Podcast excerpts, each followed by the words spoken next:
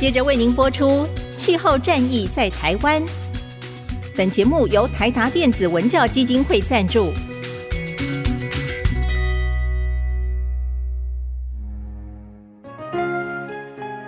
换装一颗 LED 灯，一年减碳七十公斤；喝咖啡使用环保杯，一年减碳四点零一公斤。上班出门前记得把保温电热水瓶的插头给拔掉，一年减碳一百五十七公斤。面对气候战役，对抗地球暖化，可以是个人的事，更需要政府及企业的参与。台达电子文教基金会邀您一同寻找既能提升生活品质，并可大幅提高能源使用效率的提案。欢迎收听《气候战役在台湾》。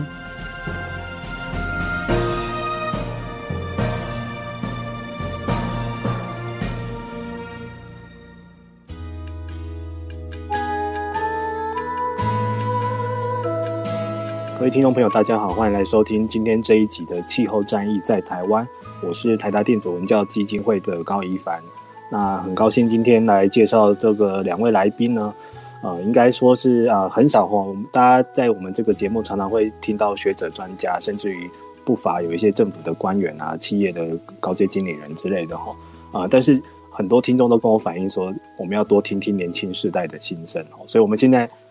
经常在我们每一季不同的主题里面，也会穿插年轻的朋友们哈来上这个节目，来谈谈他们的一些想法，这样子哈。那我们这一季的主要的单元是在谈气候传播，所以我们的题目叫做“气候新闻急先锋”。哦，啊，这个是有点取材自之前那个，其实之前有一个非常热门的啊美国的电视节目叫《新闻急先锋》嘛，哈，他谈到了很多新闻从业者的第一线的一些啊真实的面貌，甚至于一些他们的一些不为人知的感触，这样子。所以我们在前面几集已经邀请到，包括像啊、去年有得到我们曾旭白新闻奖的台达能源与气候特别奖的制作环境报道的这些专业的新闻从业者们哈。那今天这一集很特别哈，保证你们听了会有点智慧票价这样子。就是来的是两位特别的年轻人，是他们是用自媒体的力量在。网络世界上，甚至于说办了很多实体活动，来做一些跟气候、跟永续相关的一些知识的传播哈。而且风格哈，我非常喜欢，就跟我一样哈，打打闹闹的，就是用比较轻松的方式来传递这些我们认为是严肃的一些，或者是很重要，但是呃知识浓度偏高的一些讯息，这样子哈。他们的名称叫做彭总与李董的永续生活哈。好，我们欢迎这两位董总哈，彭总、李董。我们先邀请，哎，彭董先出场一下哈。好，Hello，大家好，我们是彭总、李董的永续生活。那我是彭总 Tracy，那我是李董 Joe。所以两位目前是的确是在家里的公司开当董事长跟总经理，是不是？没有没有，就是其实这个名字是有一点点意思的，是我们在大学的时候，嗯，觉得一方面是因为。就是朋友的戏称，就是说，哎，彭总，彭总这样子。嗯、那另外一方面是想说，带给大家一个想法是，其实做环保，大家一开始可能会联想到慈济啊，或是很刻苦、很节俭、客家人这种。嗯、但是其实我们认为做环保，其实也不用一定要往那个方向想，做环保也可以非常舒适，过得跟董事长一样。所以我们就想要提倡这样子的观念，就是一般人像我们这种娇生惯养，就是。也不会煮饭，也不会打扫的公主，也可以来做环保这样子。嗯、哦，是哦。所以彭总讲完来换李董，真的是事实，真的是这样吗？但是我怎么看有一些报道是说，因为你们讲话是非常的霸气，所以同学们都要尊称你们那个董总这样子。这个是彭总本人比较霸气，所以大家都对他比较唯唯诺诺。哦、然后我只是沾这个彭总的光，就是也冠了一个总董总的这个称号而已。哦，对对对。两位相当于年轻有为的女生哈，而且是目前都年纪还很年轻，我看你们应该都还不到三十岁哈。对，奔三奔三。有人尴尬的笑是怎么回事？没有，我们同年。哦，好好好。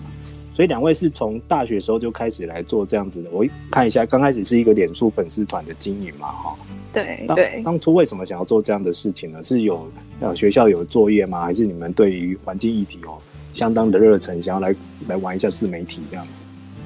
对，就其实我们是有一天周末，就是下午的时候一起去吃饭，吃完饭之后呢，就去那个咖啡厅一起工作。然后就把电脑拿出来。但我就是我本人就是一个不太爱工作的人，所以我就自己在那边滑脸书，然后滑一滑之后就想到，哎，其实最近很多身边的朋友都在创粉专。那我们其实是不是也可以创一下粉砖？那单创粉砖要创什么主题呢？就我们就在想说，最近其实看了蛮多，就是呃有关于塑胶的问题，然后或者说有一些欧美人士他们在做。就是把自己的生活降低废弃物的那些生活实践，然后就觉得我们其实也可以来挑战看看。然后就是想说创粉专的话，就有点逼迫我们自己必须要分享我们生生活上的一些行为，那就是会有一个羞耻心，就是会觉得我如果没有做到我们想要的那个样子的话，就可能会就是很丢脸，所以就给自己压力去往那个方向去实践，所以才开始这个这个粉钻这样子。哦，真的哦？那一开始的主题就是。定调跟永续跟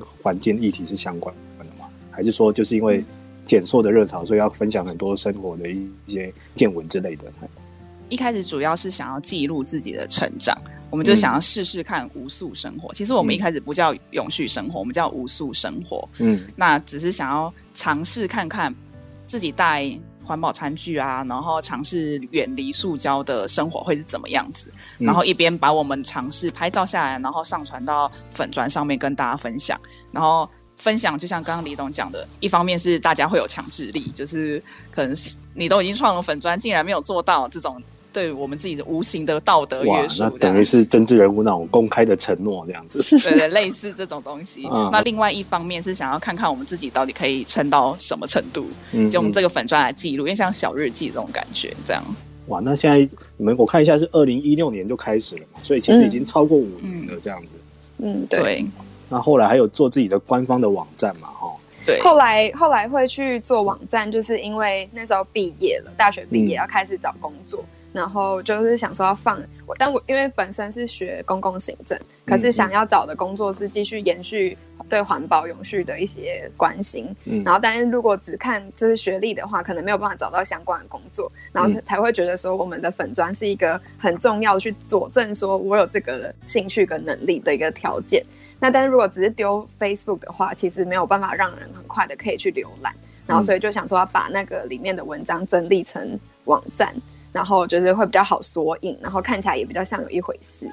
然后所以后来就是把它做成那个网站，然后后面又还有就是 Instagram 跟 Podcast 那些，嗯、那其实都是顺应着我们自己本身在接触的事情，然后就觉得哦，好像可以，比如说 Instagram 就是觉得可以做那个跟欧美人士交流，就是一些 Hashtag 啊，嗯、然后就分享英文的东西这样子，然后做 Podcast 就是因为我们两个很爱聊天。然后就是我们聊天的内容，就是常常好像很言之有物，所以就自己觉得可以把它变成跟大家分享的东西，这样子。哦，对啊，因为我去了你们的网站看一下，我就是哇，你们其实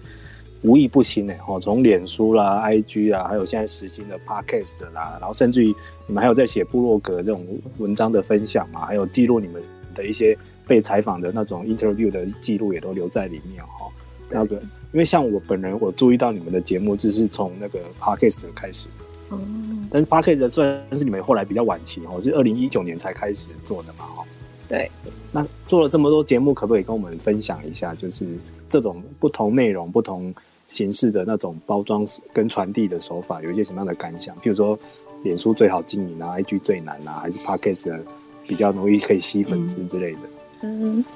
我们一开始是只有用脸书嘛，就只是先分享我们看到的东西，就觉得我们既然都已经看到了，为什么不分享给大家呢？所以就就用脸书来分享。嗯、但后来发现，其实朋友们好像比较常在用 IG，用脸书的反而是阿姨、嗯、叔叔、伯伯们。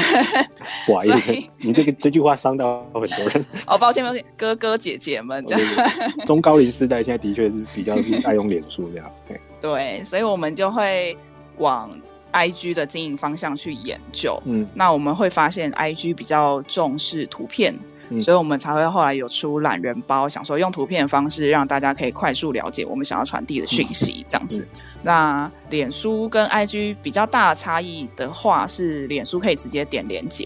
那这个部分是我们觉得就是传送门部分比较方便，所以我们就会有任何想要跟大家分享的连结，可能都会比较常用脸书去分享这样子。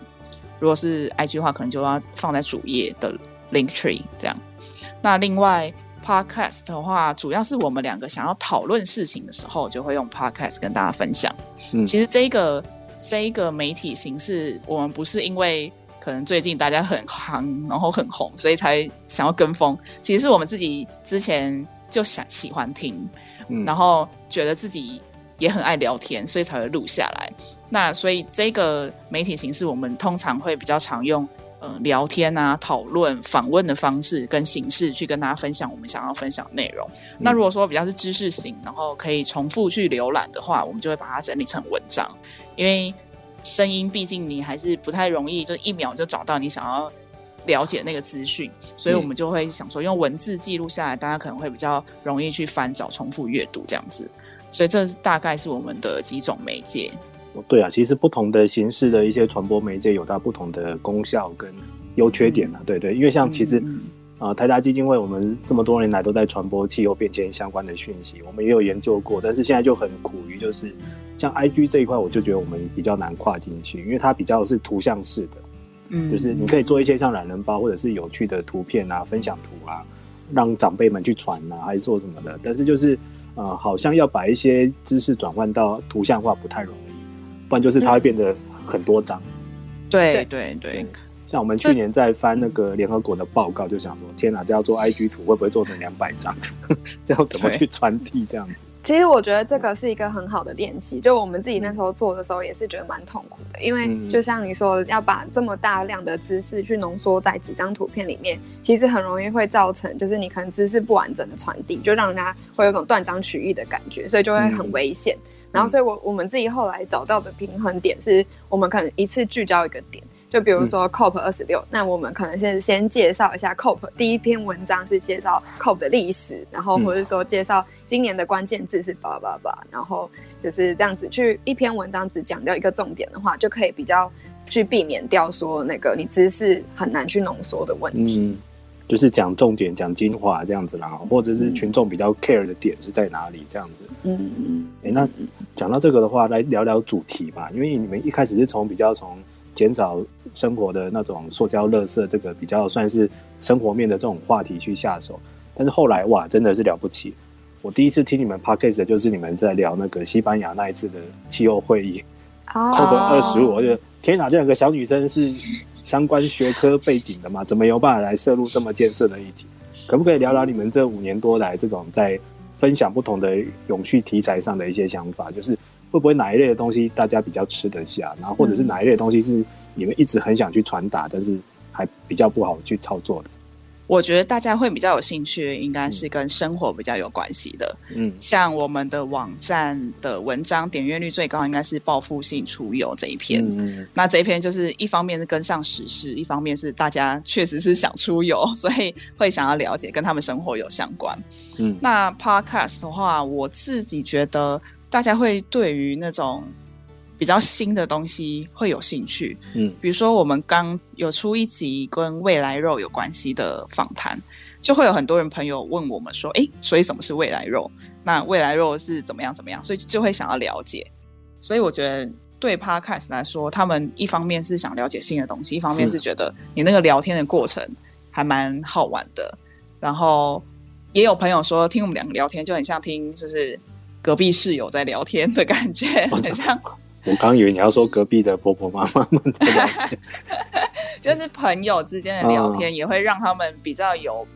代入感吧。嗯，我自己是这样觉得。对，觉得如果以内容上的演进来说的话，嗯、就是的确我们一开始因为就是不是学这块的，所以能够分享的都是我们自己生活看到的，什么新闻啊，或者是别人怎么做，我们怎么做，这种很很日常的分享。然后到后来是因为我们就是对这有兴趣，所以就不断的去研读一些东西，然后甚至到后来去那个研究所做的事情，或者说我们工作上做专业的事情，就是那些东西结合起来之后，就会变成我们的东西好像开始有一点变得比较专业一点，比较不是只是纯粹生活的事情。然后但是就是如果只是很纯粹把自己很专业的东西传递给大家的话，其实是真的会太硬太难吃得下去。所以，就我们那时候做懒人包的时候，也通常都是拿这些东西来做，嗯，然后就会做的，就是要一直找方法，就是可能要用更清楚的图片啊，或者是转换的那个词汇，就是要能够更平易近人。然后我们就其实有陷入一段时间，是我们不太知道说哪些词是我们自己知道，别人不一定知道的。然后就是要必须要跟多跟一般的朋友聊天，不是学这一块的朋友聊天，才有办法去知道我们自己的盲点。真的、哦，所以你们身边有很多这种白老鼠，就是 你们要先丢出去讯息之前，先跟他喂食一下，看他听不听得懂这样子。其实我们一开始以为我们自己讲的很白话，但是那是因为我们太少接触我们两个以外的人了。因为那时候都没有朋友，是不是？对，确实是这样。因为我们刚开始在做的时候，就是在欧洲，所以讲中文的朋友就只有我们两个。那在处理这一块的也就只有我们两个这样子，所以之之后回到台湾之后，跟其他比如说同事啊或者朋友在聊到的时候，才会发现，哎、嗯，原来这个讯息是他们不知道的，嗯，然后原来我们以为的基础知识是他们不知道的，嗯，所以我们就会更往下挖，就想说，那就要再基础一点，再往下，就是从下面开始聊起来，才不会让听众很想知道，但是却听不懂这样子。真的、哦，这样一但是一直跟朋友硬聊这些话题，会不会都没有朋友？因为就是那种、呃、他们会觉得哇，你这是环保小天使 是不是？你要给我洗脑是是？有可能，但但我觉得我们蛮幸运的，就是朋友们大部分都蛮正面回馈，就是要么包容你们，是不是？要么是包容，要么就是他们真的会受我们影响，然后也开始觉得对这件事情有开始有一些概念之类的。嗯嗯嗯，对。啊，原来你们那时候开始做是在人在国外在游学的时候嘛？哎、欸，那所以因为你们，我记得你们分别去过德国跟荷兰嘛，是。但是相较于台湾，应该他们那边的一些永续的知识还是气候变迁的概念，应该是比我们好一些才对啊。对，对是没错，所以我们才会以为我们讲的很简单啊，就是因为他们都已经算是基础知识了解的蛮好的，那他们基本上对于一般公民。嗯来说，气候变迁这个概念已经不行，然后也是蛮普遍的，嗯、甚至他们可以很平常的、稀松平常从生活对话中说出来。就我们可能在台湾的时候跟朋友聊天，不会随便聊到气候变迁这个话题，嗯，但是在欧洲随便聊，你真的没有预期他会讲出气候变迁这个字，他就就这样讲出来了，这样。哇，那感觉一副大义凛然的样子啊！对，我刚刚讲到你们的苦恼，因为你们那时候是人在欧洲，等于是你们把欧洲一些。觉得是已经是蛮日常、蛮普遍的话题，嗯、介绍回来给台湾的受众们，或者是那些乐听众们。嗯，那对台湾的乐听众来说，这个东西倒是很新鲜，甚至于说是蛮高阶、还蛮进阶的一些知识啦。哈，嗯，所以是会有这样的落差，这样子。对对对，对。好啊，那后来这些东西做了这四五年来，好了，来谈一谈好了，乐听众的反应嘛，就是有没有收过一些大家的一些回馈或意见的，甚至于。有人觉得你们做的很棒，还是觉得你们做的很烂啊？这样子，各种千奇百怪的意见。嗯，我现在可能就是记得都是比较好的，就是大家的，哦、对对，大家、嗯、大家比较就是正面回馈，就是有些人会在我们很失落的时候，嗯、然后突然就是给我们一个强心针，就是说他听我们的 podcast 啊，或者看我们的文章，就找到动力之类的。嗯、然后我觉得可能近期我最自傲的就是。我在部落格里面有分享我在荷兰念的那个永续的那个 program，嗯、然后那一篇就是吸引到了非常多人来询问，就是这个 program 到底要怎么去，然后、哦、真的吗？对对对，然后我们决定追随你去念这个书，这样子真的真的，我我就想说我要去跟我学校要那个顾问金、嗯、还是什么 佣金，就因为今年去的六个学生吧，嗯、台湾学生都是看过我文章才去的。哇，那你可以真的要变校董了。对啊，然后因为我去的时候就只有我一个台湾人，然后我是第一个台湾人念那个 program，然后所以后面就是我的隔一年就是有一个就是学妹，她也是看了我文章之后，然后来咨询我很多问题，然后我帮助她一起申请上，然后在今年就是又更多，所以我就觉得觉得像这种事情就是还蛮还蛮开心的，可以吸引到更多人去愿意去念这样子的这个专业，这样。哇，真的，那真的也可以去接业配了哦。欸、在收听这一期节目，有各种跟欧洲相关这种永续学程的哈，欢迎找彭总跟李跟李董，好，帮你们拉一下生意这样。谢谢谢谢。那彭总呢？你觉得？我觉得比较特别回馈，除了刚刚讲，就是很多人会跟我们说，哇，我听了你们的分享啊，就会自己也实践，然后或者说带给我可能有新的启发，这种之外，我觉得另外一种回馈对我来说比较印象深刻，会是。会有不认识的人跟我们分享他自己的产业，嗯、然后甚至说我们提出合作。比如说之前我们在分享的时候，就会有他本人是在化妆品产业工作的，然后就跟我们分享说：“哎，你们有没有注意过化妆品产业的环保议题？”然后我们就会发现，我们在自己这一块确实是没有深入去了解过。哦、那我们就来跟你们求教这样子，嗯。就是我们其实算是互相交流，就他跟我们讲什么讲、oh. 一些，然后我们跟他讲一些我们懂的。那甚至也有其他，比如说像因为我们 Podcast 有个系列是百工百业聊永续嘛，嗯嗯嗯、就去访谈各个不同产业的朋友。那有人听了这些系列就会说：“哎，我的产业其实也有哦，你要不要来访问我？”这种报名参加这样子。对对对对，我们就觉得很感动，就会觉得哇，他们其实在各个产业都有在关注永续这个议题，而且是。可以被拿来出来分享，就也不是随便做做的那种，我们就觉得很有趣，嗯、然后甚至可以了解到不同产业的那种各种观点。嗯，这是我们如果自己做的话会做不到的事情，所以会觉得这样的分享是对我们来说自己也有回馈的。我觉得这样的蛮不错的，因为证明、嗯、第一个是证明说这有群众的反应跟肯定啊，第二个证明就是说你们做出去的东西真的是有人在看、有人在听的这样。对对对，我们常常其实觉得没有人在看，没有人在听，然后这个时候就会有一个小天使出现，说：“哦，其实我有在听哦，我觉得很棒。”这种。对对，我们也有类似的这种疲劳感，然后因为其实这个这个节目《气候战役》在台湾已经做超过十年了，会常常会觉得自己是不是在跟空气在在对谈这样子哦，因为它一方面是它的整治的议题真的是一个空气的议题哦，因为就是温室气气体这种东西，嗯、然后第二个就是你很难在短期内看到有什么大的。改变这样子哈，嗯、啊，所以就是也会有常常有无力感产生。然后这时候如果适时的一些有一些观众或者是一些不认识的人给你的回馈，会觉得还蛮受用的哈。是，所以讲到这边，有时候会常常也蛮感叹的，就是因为已经这个节目做超过十年了，所以现在开始有时候在跟人家对谈的时候，他会出现说：“哎、欸，我就是听你们节目长大的。”这种，我觉得还蛮诡异的，觉得我是什么台语广播节目主持人。有这么长寿了吗？这样子，好，那我们来聊一聊，就是因为我看一下你们的节目形态，还有谈的主题，其实蛮五花八门的啦。哈，比起我们目前我们在有时候，譬如说我们看哪一类的节目，它就是专攻哪一类的环境议题之类的。但是你们是蛮生活化，而且蛮跨越蛮广的哈，甚至于有试过不同的形态哈。像你们有分析专业报告，然后这两年也开始在做 ESG 哈，或者是联合国永续发展目标，甚至于说我看到有一个很有趣的哈，你们还有。办免费市集哈，那个费是废弃的废，这样有实体活动之类的。你们自己觉得最成功的一档叫好又叫座的是什么？叫好又叫座，我自己是蛮喜欢实体活动的，因为毕竟我们平常都是在线上跟大家互动那线上就是透过荧幕，其实那个回馈力道比较小，就是。嗯可能有些人听了在心里觉得很棒，但是不会留言，那我们当然就接收不到这种。嗯、但是实体的回馈，我认为是最直接的，就是我们其实也会接一些演讲啊，不管是跟成人或者到学校跟学生演讲，都会直接感受到有一些人特别的专注，然后会针对你的某些议题就很有兴趣，然后提出问题，然后甚至交流。这时候就会觉得说，哎，其实我的分享是有东西、有内容的。不是，就是听过而已。嗯、那这个回馈是让我觉得最最印象深刻，也是我觉得我们创立这个频道，我自己觉得蛮蛮好的一个方式吧。就是去教化世人，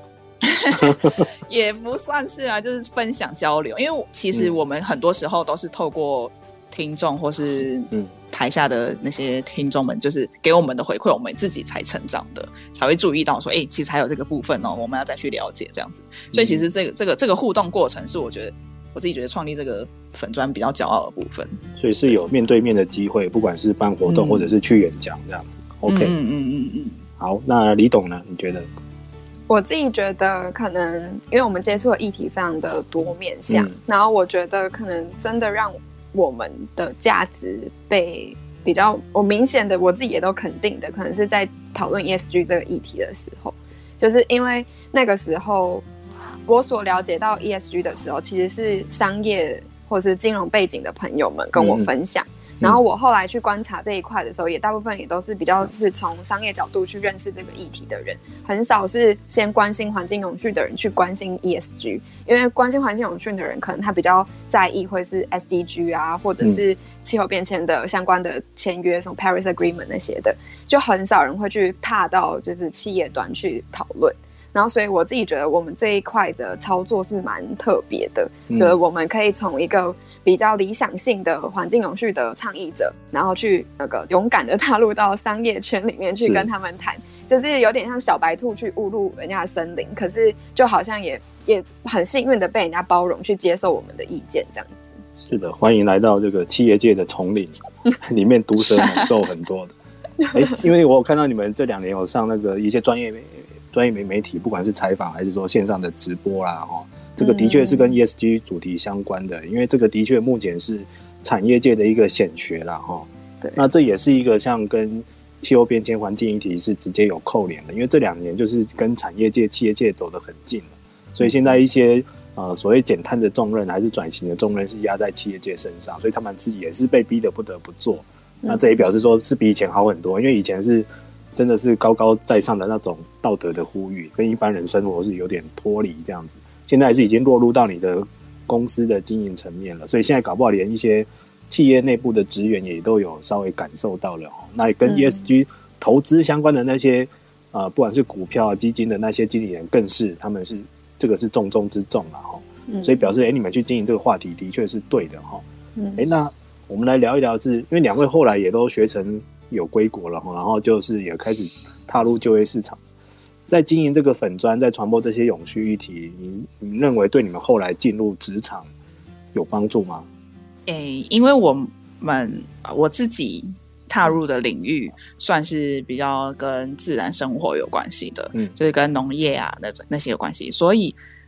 一开始看起来就是可能我的主管都不会觉得这个经历有什么特别，但是后来他们也。各个部会其实都会需要去关注永续的议题。那他知道说你有在关注的时候，就会觉得说，哎、欸，你好像可以来负责这个部分哦，就会比别人更不需要花时间去搜寻那些基础知识。因为其实连主管他们可能也不太了解永续这个部分，然后他们就会先咨询你。那咨询过程就会发现，哎、欸，其实你是有一些底蕴，然后有一些基本知识在的。那对于你在执行业务上就会比较方便，然后比较快速，就不太。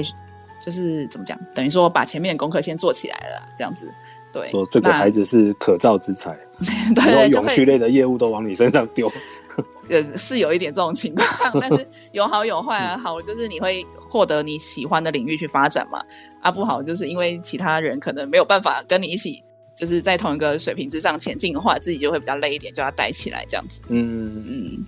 那李董呢？你觉得？我自己的话，就像我刚刚讲的，我那时候大学毕业的时候，我就先找工作了，就是那时候就想要进到这个圈子里面。我真的可以找到那样子的工作，完全是因为我有粉砖的这个经历，嗯，就才让他们有点觉得好像你可以试试看，就是即使好像直接相关性很低。就我那时候第一份工作是在一个野鸟学会去当政策研究员，嗯，就是他们过去都是在找自然领域相关的，或是至少做生态相关的，从来都没有找一个公共行政背景的人。然后，但就因为我有这样子的，就是经验，就经营经营我们的这个东西的经验，所以让他们会觉得我至少有一个 sense，然后又可以再做公共行政、公共政策的一个连接，这样子。对啊，因为其实你们的不管是粉砖还是一个官方的网站，等于是收纳了你们所有的那个作品集嘛，还有你们过去这些经历这样子，它也算是一种履历啦。那但是也是一个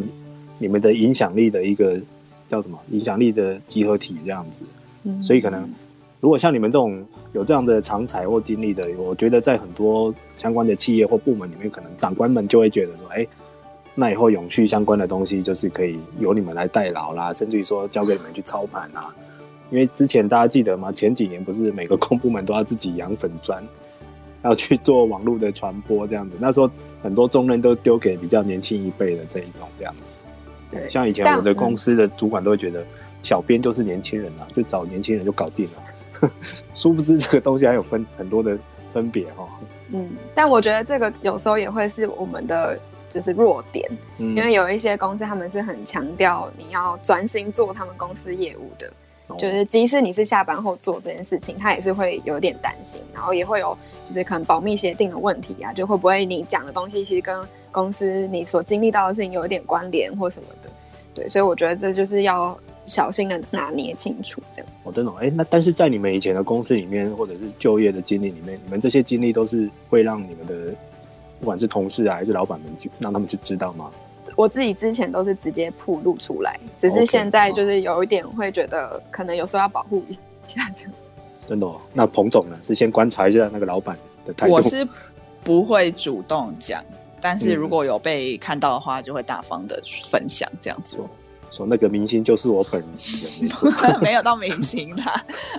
对，就会说，哎、欸，对我有在关注，然后有在经营这样。哦，对。对，这个倒是有一些尺度的要拿捏哦。的确是有些企业会蛮，嗯、特别是跟公部门或者是一些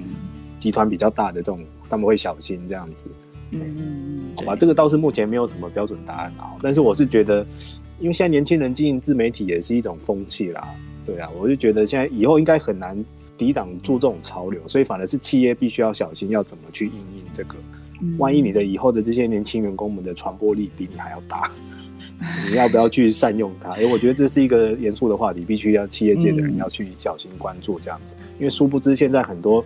新闻都是从小编手上溜出去的。嗯，就一个、啊啊、一个图没做好，一个小编的真心话就变成一个新闻这样子。嗯，对，而且效果比你发什么新闻稿、开记者会还要高。对对，好，所以企业老板们也要小心哦。OK，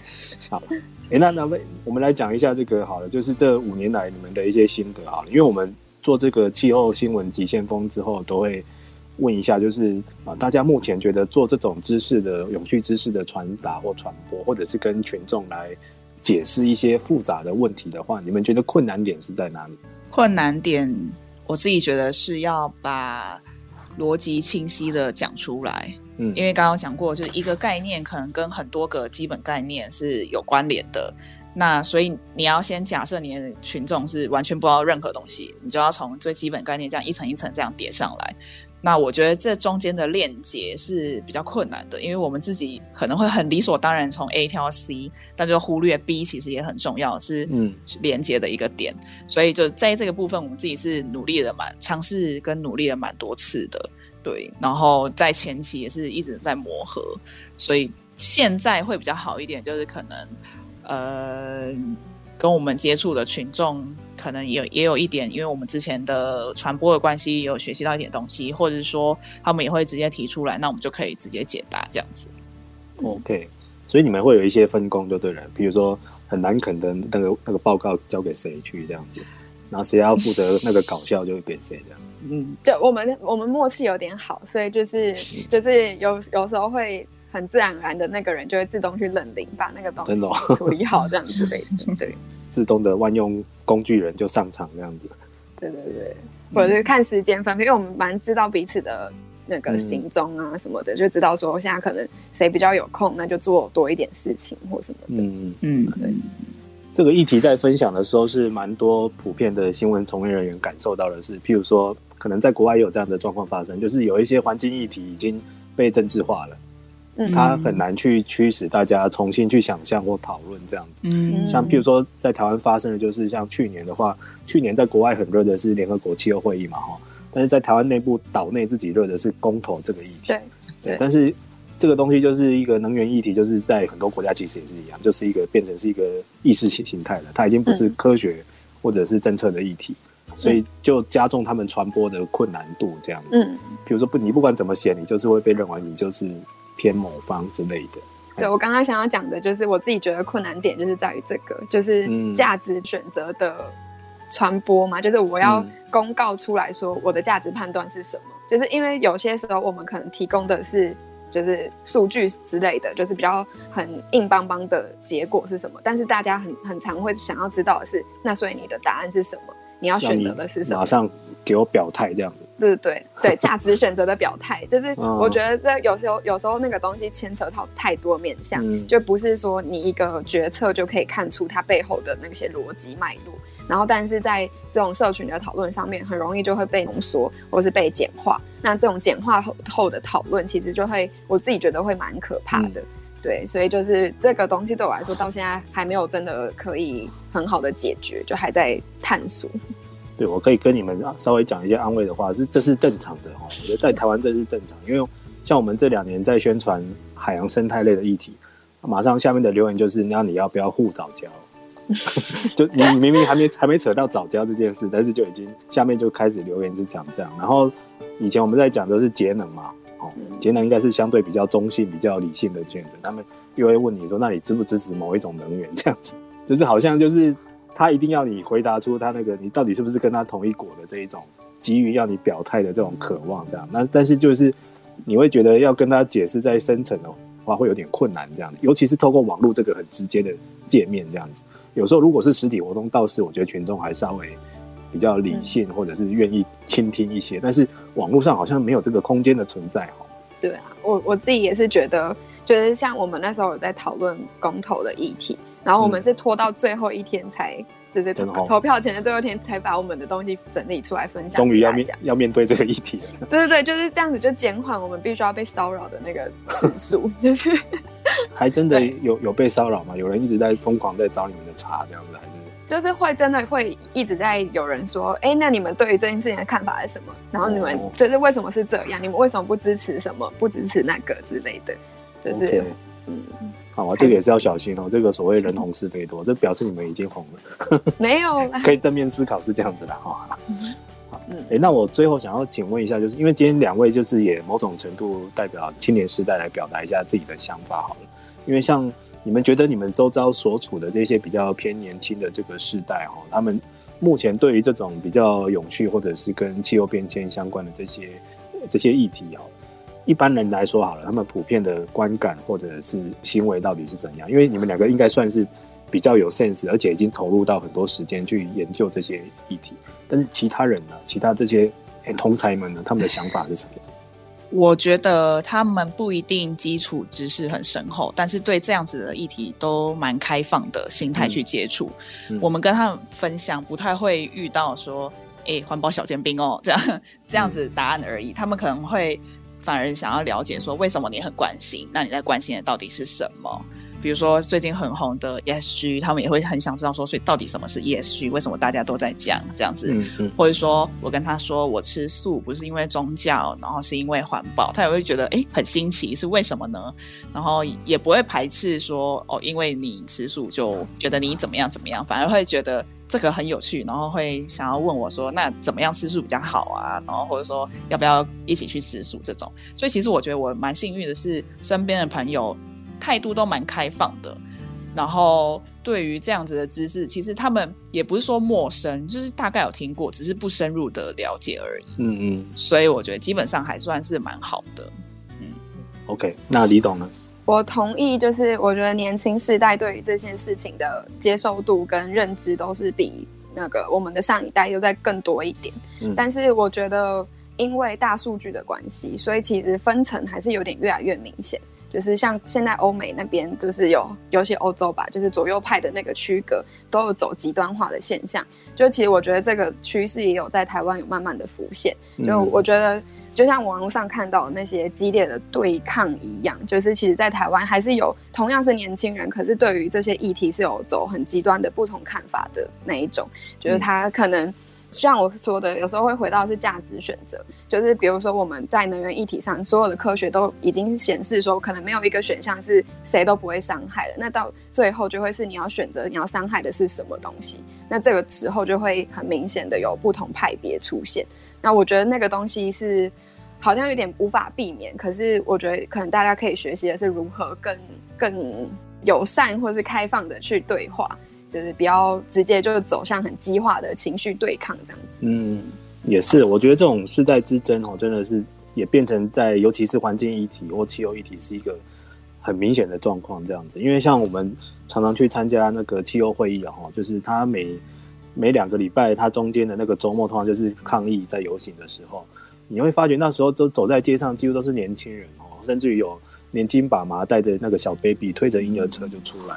但是在场内开会的都是五六十岁的那种国家的外外交的代表，或者是企业的比较高层有权力的这一群，你会发觉哇，天哪，这个这两群人的年纪差距好多。我觉得大概差三十岁左右。然后他们的诉求就截然不同。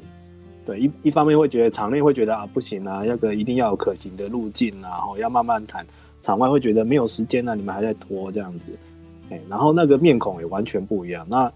所以后来我慢慢发现，呃，后来的抗议的标语就越来言辞越来越激烈，就是甚至于有些年轻世代是是不甩气候变迁开国际会议这种事情，因为他觉得他是那种是是无解的，是政治妥协这样子。他们要改变，必须要走更激烈的模式这样子哦。但是这也是一种鸿沟然后，就是要以后这种社会沟通的鸿沟，可能就是要靠两位哦，彭总跟李董这样子的新世代的这种气候传播者来化解这样子。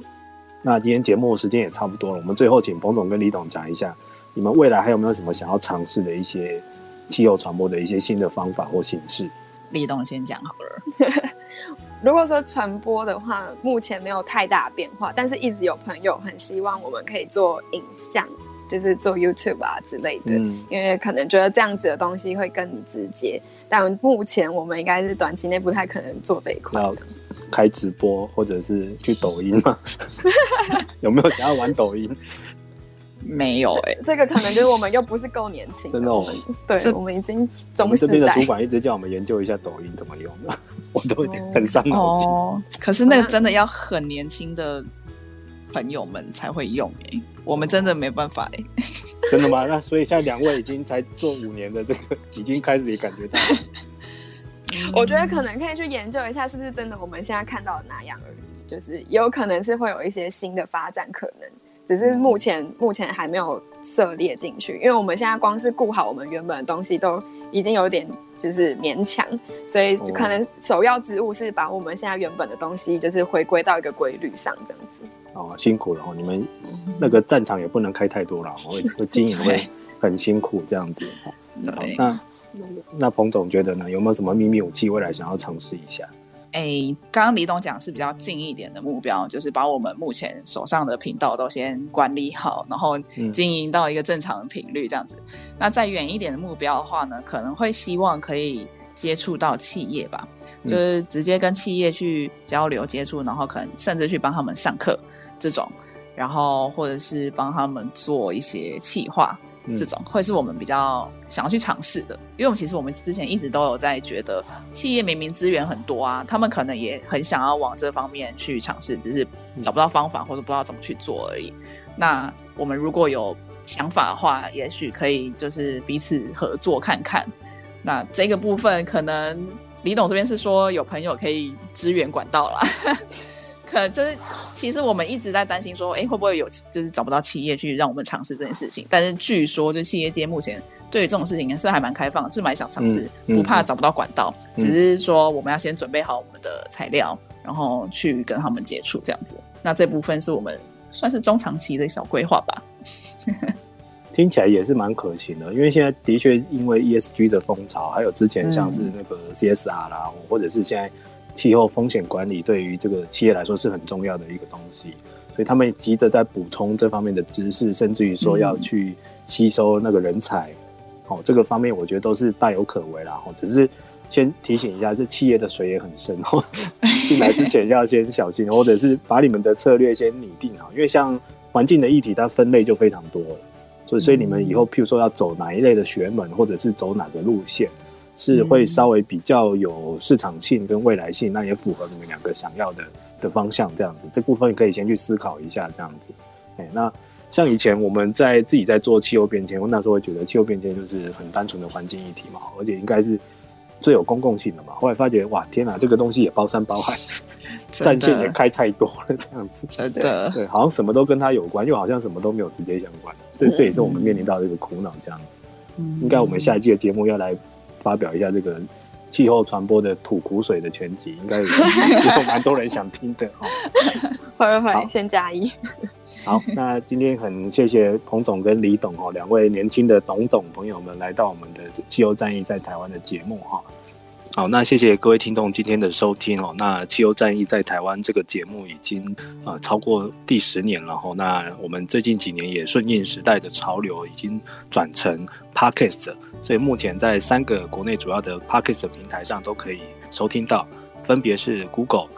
Apple 还有 Spotify 哈。那也欢迎各位继续来支持收听。那当然，像彭总跟李董这样的新兴的年轻的气候传播者哈，他们的意见你们也可以多听听，多去支持鼓励他们。好，那今天也谢谢两位来收听哦。谢谢主持人，谢谢，拜拜。